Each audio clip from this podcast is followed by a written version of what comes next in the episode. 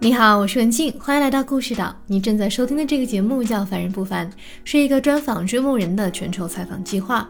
在这里，你将会遇见一群有趣又勇敢的人们，从他们的生命故事背后，探寻到人生成千上百种不一样的活法。通过他们的故事，你会有幸遇见一个很特别的问题：只有一次的人生，能有哪些别的可能？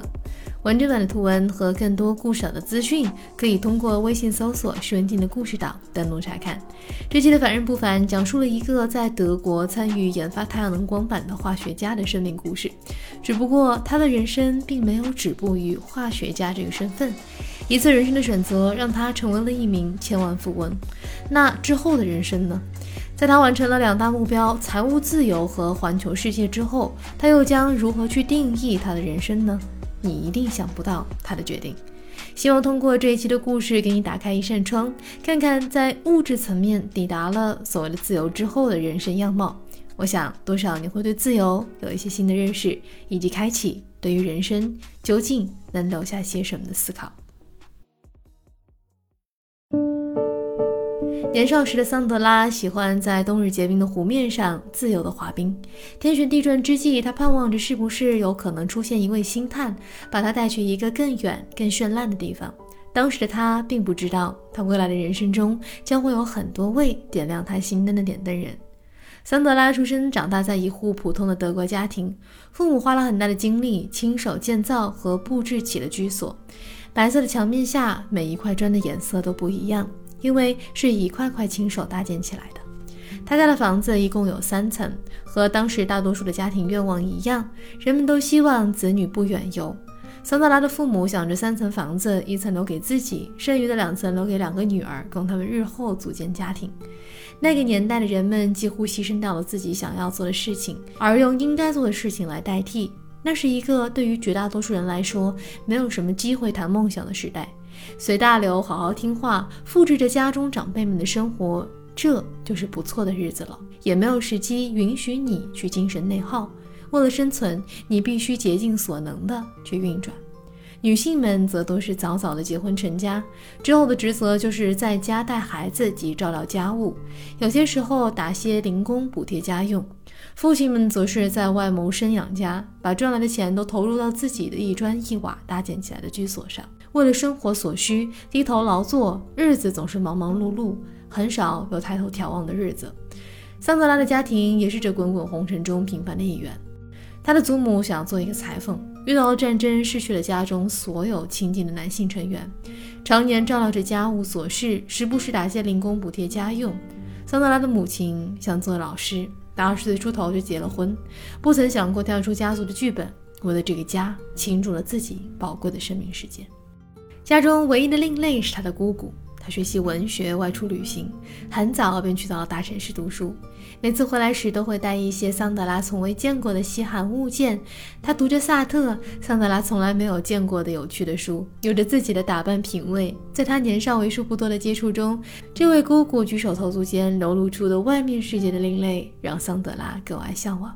这是他人生中出现的第一位点灯人，点亮他向外张望的心灯。童年时期的桑德拉是无忧无虑的，在自然的陪伴下长大，认得很多树和鸟。他和妹妹常年跟随爸爸一起去森林清理受潮的鸟窝，保护小鸟们免受寄生虫的困扰。常常被打扮成假小子的他，性格中也有骨子和其他孩子不同的地方，会抗议。记得当时学校里要排演一出关于王子和公主的话剧，我们大多数人都演围栏，阻止他们相遇。我演烦了，就问老师：“我可不可以演公主？”老师回答：“我不可以，因为我是短发。”我又问：“那我可不可以演王子？”答案还是不可以。我觉得很不解，就离开学校回家了。桑德拉的抗议被听见了，并且他的父母也支持他的想法。后来那部剧再也没有排练过。这是年少时的他提出质疑和抗议所埋下的第一颗种子。作为七零后的桑德拉，出生在欧洲社会变革的时代，他也在学校里遇见了参与这股浪潮的教育者们。这些人对他日后的人生影响深远。我当时在学校遇到了很特别的老师，比如我记得有一位老师，他带了一本一战的伤员影集来给我们上课，我们在课上就传阅那本影集，我至今印象深刻，因为战争太残酷了。那堂课之后，我仿佛对战争就免疫了。我非常明确，无论在任何情况下，我这辈子都不会支持以任何理由发动的战争。这位老师向我们展示了什么是和平的抗议。我还记得有一位历史老师在课上质疑我们的教材，和我们说哪些是为了政治宣传用的。这些质疑在之前都是不敢想象的。步入高中之际的桑德拉很害羞，不善交际，但在书中找到了庇护所。由于从小受到母亲对书的热爱和启蒙，他自幼便爱上了阅读。随着年龄的增长，对于书的情感也愈发深厚。他抓来手边能读的所有的书，刷牙、走路、吃饭，他都在读书。在书中，他仿佛可以更自由地呼吸和做自己，而不用去顾及同龄人的眼光。同一时期，他也遇见了一位他生命中很重要的点灯人，是一位七零年代的女权先锋艺术家。嗜书如命的他，在这位艺术家的家里，在满是书的包围下，他看见了人生的另外一种可能。他看到了自己原生家庭之外的女性的生活样本，原来还可以这样独立、自信和开放。他的家于我而言如同庇护所一样。当时我每周去他家一次，等我父亲下班来接我。他举手投足间对我来说都是熏陶。他还送了我一份特别重要的人生礼物。当时他送了我一趟我父母并没有办法支付的旅行。他对我说：“如果我以后赚了钱，不用偿还给他，拿去帮助其他需要帮助的人。” And later, if you have money. Then you just give this present to someone else. And that's what I'm doing.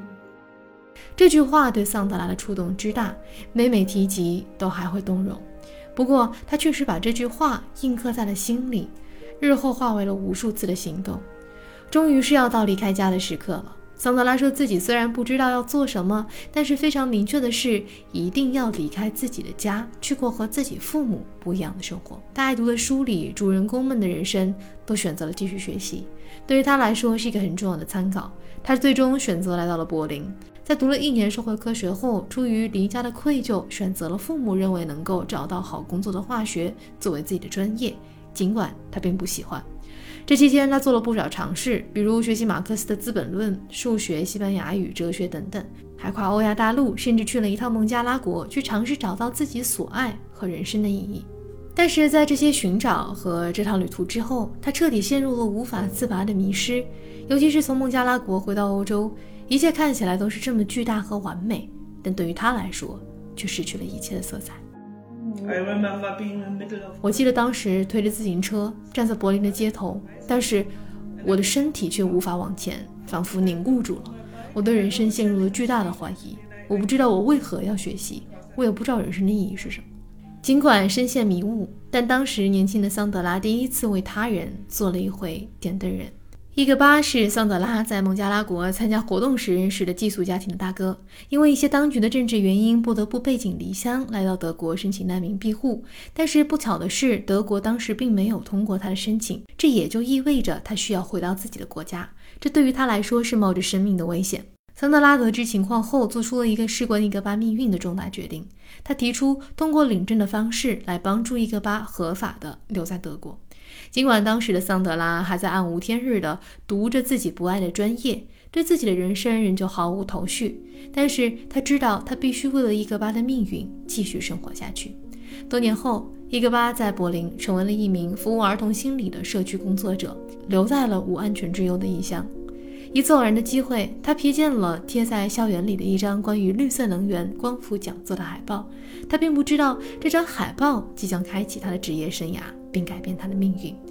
当时绿色能源才刚开始兴起，在德国还没有量产的太阳能光板，更没有光伏的产业。那场讲座，桑德拉听得入迷，于是申请了一个刚起步的太阳能板的公司实习。这次实习让桑德拉大开眼界，全新的工作方式和领域让他觉得一切都充满了干劲。但是等实习结束后，遗憾的是，这个产业太新了，并没有提供给化学专业的岗位。于是桑德拉只能继续去读博。他的博士毕业论文研究的是太阳能光板的颜色，因为一张海报和光伏产业的缘分，遇见之后就再也没有散过。几经辗转，当初没有化学专业岗位的那家初创公司，终于有了一个位置留给桑德拉。他如愿加入了自己理想的工作环境和这个充满前景的产业。接下去的七年，他的人生真的是迎风起航。尤其是开江山的前三年，他和团队中其他的人一起住、一起吃、一起工作、一起解决问题，一群人朝着同一目标迈进。当时在德国并没有量产的太阳能光板，从实验室到工厂再到大规模的量化生产中间，是要经过无数的试验。这个从无到有的过程，如同孕育一个新生命一般。桑德拉和团队一起，一点点地创造出了这个产业在德国的雏形。无数次试错和疯狂的时间投入，很快让这个年轻的团队看到了成果。公司以火箭般的速度在扩张，从十几个人到了三五千人。在公司疯狂成长的过程中，桑德拉也经历了巨大蜕变，尤其是他的老板给他带去了深远的影响。我的这位老板是当时的首席技术官，他是一位实实在在的实干梦想家。我们当时的制度是谁的观点站得住脚就听谁的，而不是看你在公司的职位高低，这一点很重要。工作环境中的平等，让大家都敢说和愿意说。我老板很特别，他有理想，但是不是空想。他会去实践和检验，这对于我来说真的太重要了。我记得当时有个很有意思的事情，我们当时生产太阳能光板的机器是没有上锁的，都是很贵的机器，我们没有申请专利，也没有上围栏。当时就觉得这是绿色能源，有越多的人能用上就越好。但是后来我们的机器还是加上了围栏，我的老板就抗议，他的抗议方式就是一个堂堂的首席技术官，每天都是翻过围栏去上班的。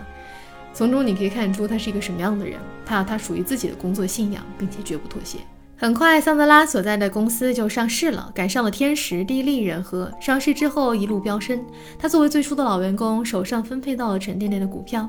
但正因为是经历过黄金岁月的老员工，随着公司越来越大之后，桑德拉也留意到了新的制度加入进来后对公司的影响，比如某个知名的咨询公司的介入，本是抱着让公司更为流程化、更为高效，就让员工们的有效工作时长减少了，增加了很多无用的行政程序。除了看上去很美之外，并无太多实用之处。再比如竞争机制的介入，让员工之间有所保留。于是他决定离开公司。没想到凭借着直觉做出的这个决定，成为了他人生的分水岭。我当时决定离开，我兑换了绝大多数的股票。后来我们这家公司的发展经历了金融危机和行业的政策变化，市值一路下跌。但那时我已经转身离开。就这样，桑德拉在三十七岁之际，他成为了千万富翁。在不用担心生计后，桑德拉做的第一个决定是给辛苦学习和工作了十多年的自己放一个假，一个一整年的假期。刚开始的前六个月，他度过了一段很放松、很快乐的时光。每天醒来没有目标，没有任务，天气好时就去冲浪，心情好时就弹起吉他，随心所欲。他做的第二个决定是去环球旅行，不过是用一个很特殊的方式：八十天从柏林骑着电瓶车到上海。当时是我第二次走欧亚大陆之旅。用电动车的好处是你的速度要比火车慢很多，你会发现人们的脸庞真的是一点点发生变化的，哪有什么欧洲和亚洲，欧亚大陆是一体的，我们是这么紧密的连接着。由于我们一路都要充电，一路上真的都是在打扰当地的人们，你真的很难想象人们有多么的友善。比如有一次，我们抵达了俄罗斯的一个小镇，当时的车行要关门了，但我们要修车，老板关了大灯，提着一盏灯看着我们修车，一直到凌晨三点。这样的例子数不胜数，我们几乎是完全靠着陌生人走完的旅程。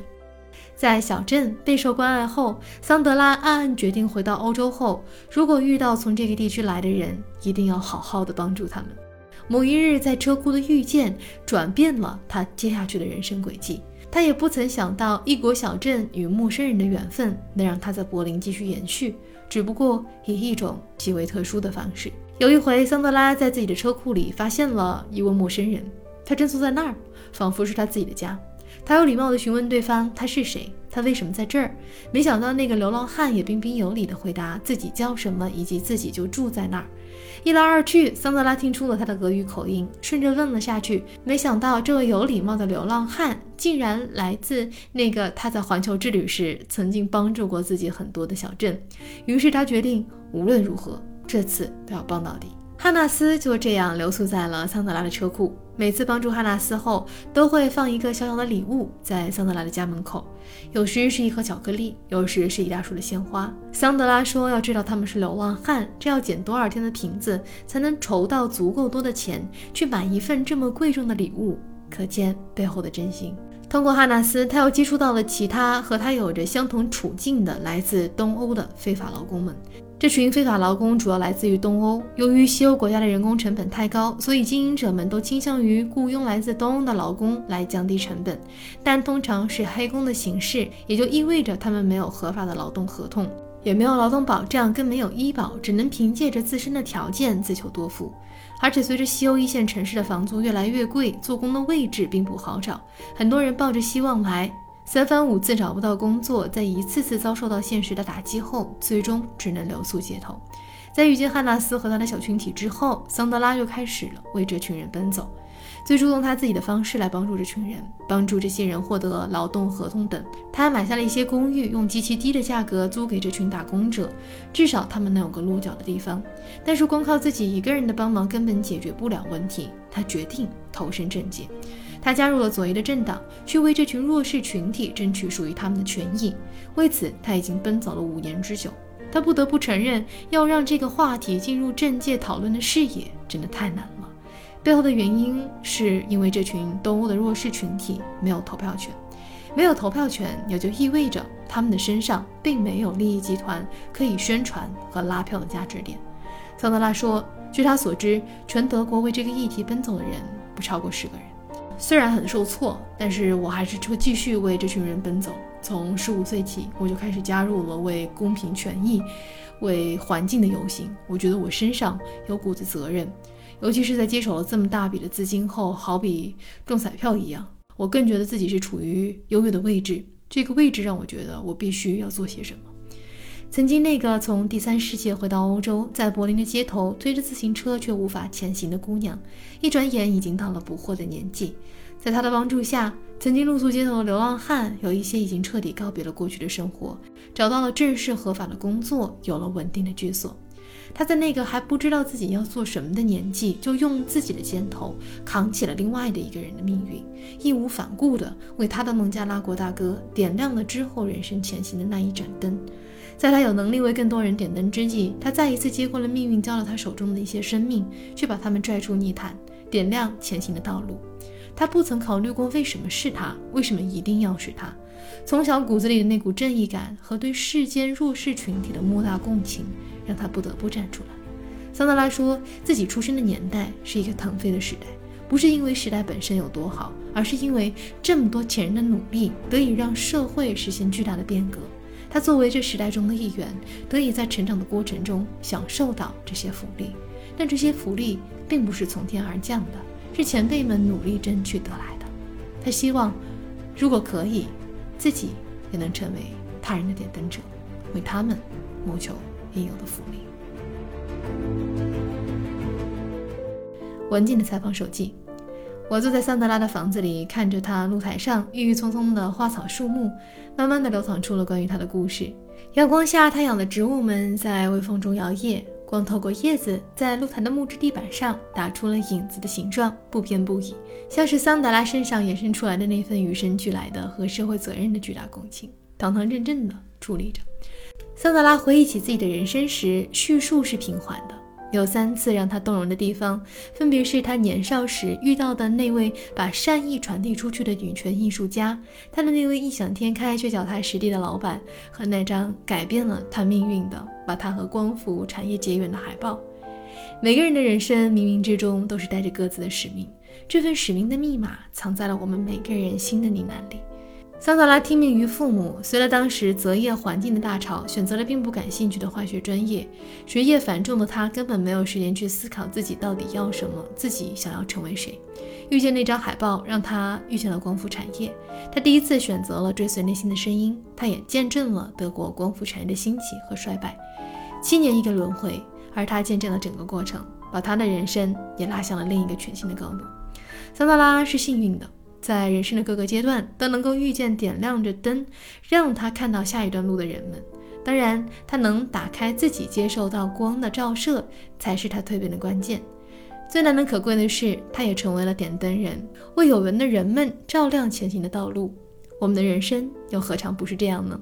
没有一个人的人生是独自完成的，生命的旅途中有无数的遇见和点灯人，他们不一定是真的手把手指引我们。可能只是一句话，或者是一个动作，却带给我们莫大的震撼，让我们顺利的展开前行的道路。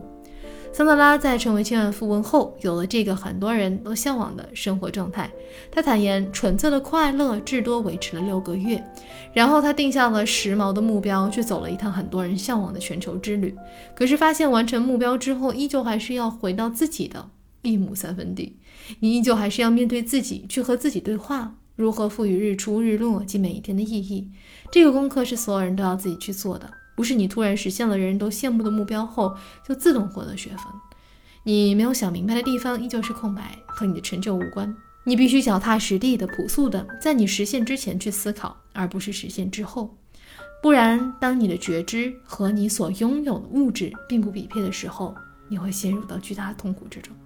回过头来回望我们的人生，衡量的内外标准有很多，但是最终能留下的又会是什么呢？在《你要如何衡量你的人生》这本书中，作者提到了一个重要的标尺：衡量我们的人生不是用金钱，而是我可以帮助多少人变成更好的人。希望在你前行的路途中，有人能为你点亮某段迷途，也希望你也能成为他人的点灯人。感谢你的收听，再次感谢本期凡人不凡的嘉宾桑德拉对我沉浸式的讲述，依旧很感恩有这样的机会，可以如此深入的走入不同国家活法的不一样的人们的人生，感谢他们的信任。对于桑德拉的故事，你有什么想说的？不知道有没有改变你对于自由的定义？完整版的图文可以通过微信搜索“顺经的故事岛”登录查看，也欢迎你去公众号下给本期的嘉宾留言，写下你最最真实和热乎的感受。如果你对故事和找自己的话题感兴趣，欢迎在文末扫码添加我的微信，由我邀请你入驻故事岛岛民群，去了解更多嘉宾和创作幕后的故事。也欢迎你向我推荐你身边有趣的人，让更多人看见生命不一样的可能性。任何的建议和想法都可以通过文末的联系方式联系到我。最后的最后，我们也需要你的帮助。如果你觉得这个故事给你带去了些许的共鸣和参考，建议转发给你自己的朋友和家人，让故事的生命继续延续，去唤醒更多的生命，看到不一样的可能。谢谢你的接力。熟悉故事岛和凡人不凡的朋友们应该有留意到，有一些时间没有更新了。过去的几个月里，我迎来了一个新生命，沉浸式的观察小人点滴的变化和享受每一天作为照料者的乐趣。我想很快会有关于养育和母亲的系列，会和大家深入的分享这一新身份的体会。文静依旧在巴黎向大家问好，我们下期节目再会，谢谢你的等候和耐心。